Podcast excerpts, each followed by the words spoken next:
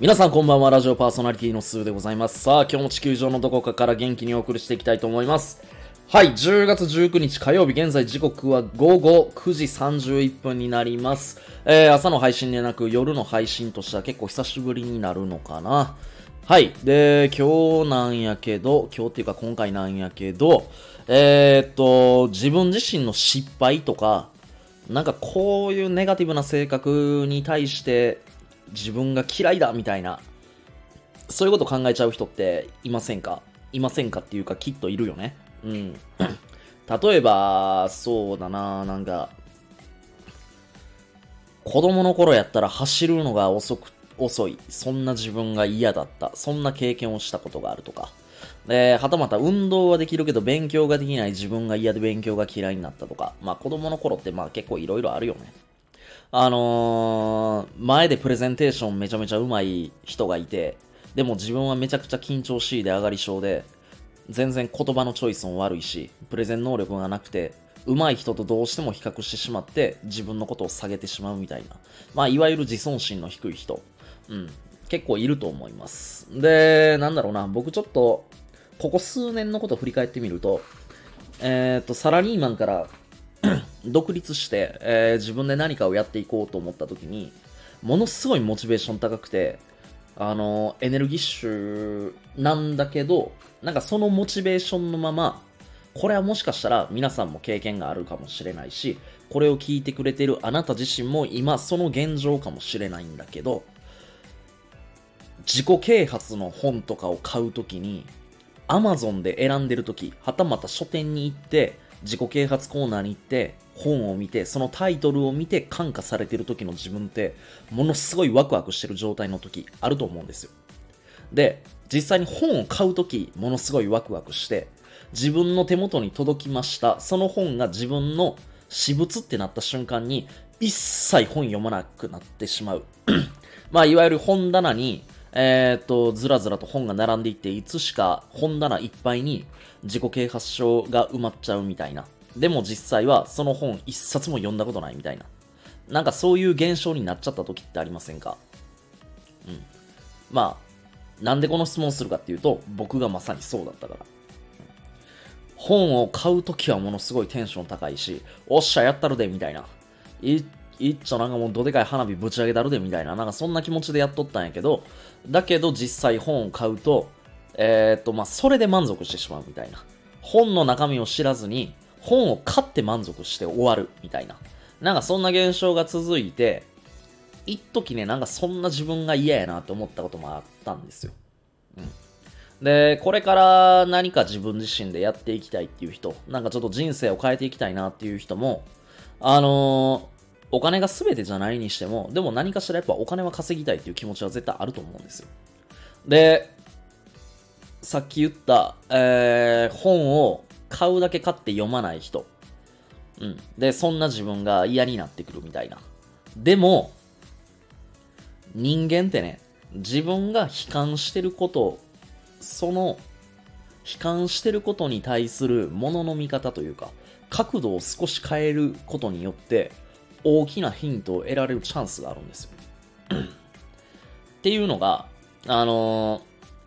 お金が動く時ってどういう時かなっていうのを学べるチャンスなんですよ。ね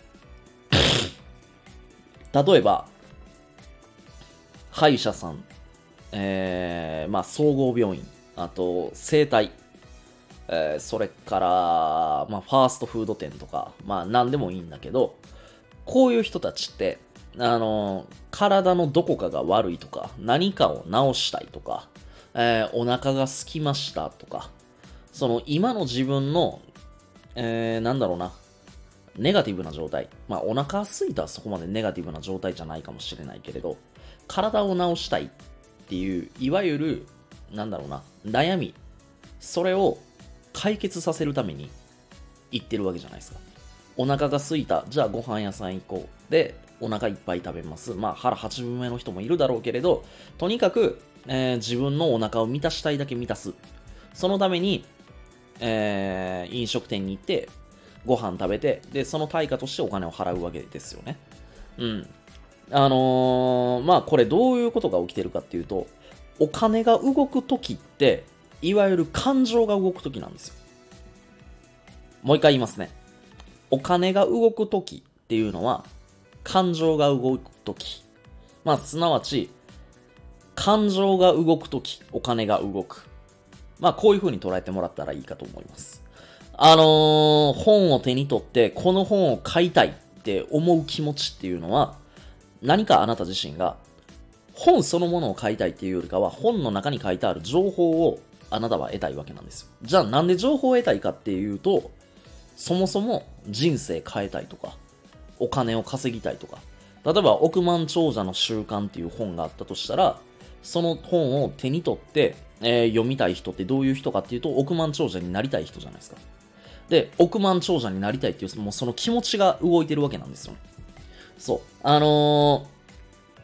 話を最初に戻すと、あのー、本を買うだけ買って、えー、手に取って実際は読まない。でもそんな自分が嫌だっていう人。その、今自分自身の起きてる現象をちょっと角度変えてポジティブに捉えると、お金を稼ぐためのヒントっていうのがいっぱい詰まってるし、すでにあなた自身が感情を揺さぶられてその本を取ったわけだから、その逆をやればいいんですよ。あの、人々に喜んでもらえるとか、悩みを解決したいという気持ちにさせるようなサービスを作るとか、ものを作るだったりとか、はたまた本を書くでもいいし、あの、何にせよ人の心を動かすものっていうものをサービスとして提供するのか、えー、本、著書として提供するのか、まあ、あとはディズニーランドだったり、ユニバーサル・スタジオみたいな、ああいうテーマパークを作るのか、何でもいいんだけど、なんせ感情が動くとお金が動くっていうことをあなたはすでに知ってるんですよ。